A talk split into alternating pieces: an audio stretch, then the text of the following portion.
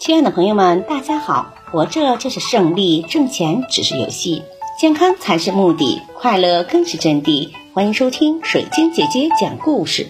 今天的故事名字叫《五十步笑百步》。战国中期，有个国君叫梁惠王，他为了扩大自己的地盘，积累很多的财富，就想出了许多的主意，还把百姓赶到了战场上去为他卖命。有一天，他问孟子：“我对于国家的治理算得上是尽心尽力，河内常年发生灾荒，收成不好，我就把河内的灾民迁移到了收成较好的河东去，并把河东的一部分粮食调到河内来。河东荒年的时候，我也用同样的方法去救灾。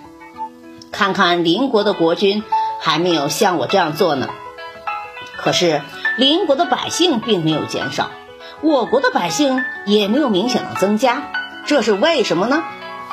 孟子回答说：“大王喜欢打仗，我就拿打仗做个比喻吧。双方军队在战场上相遇，免不了要进行一场厮杀，打败的一方丢盔弃甲，只顾逃命。”有一个人逃了一百步，另一个人逃了五十步。这个时候，如果那个逃了五十步的人嘲笑那个逃一百步的是胆小怕死，那你说对不对呀？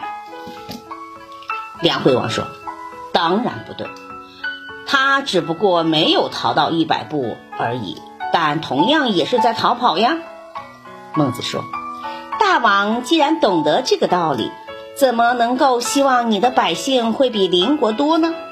你虽然爱百姓，可你喜欢打仗，还经常调动百姓去打仗，致使民不聊生。这和五十步笑百步是同样的道理呀。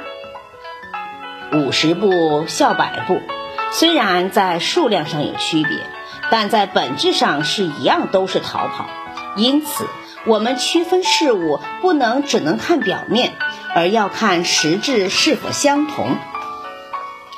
梁惠王对自己实行的政策很得意，在孟子看来，他的做法只是比的国的国君要好一点，而并没有采取什么实质性的好的政策。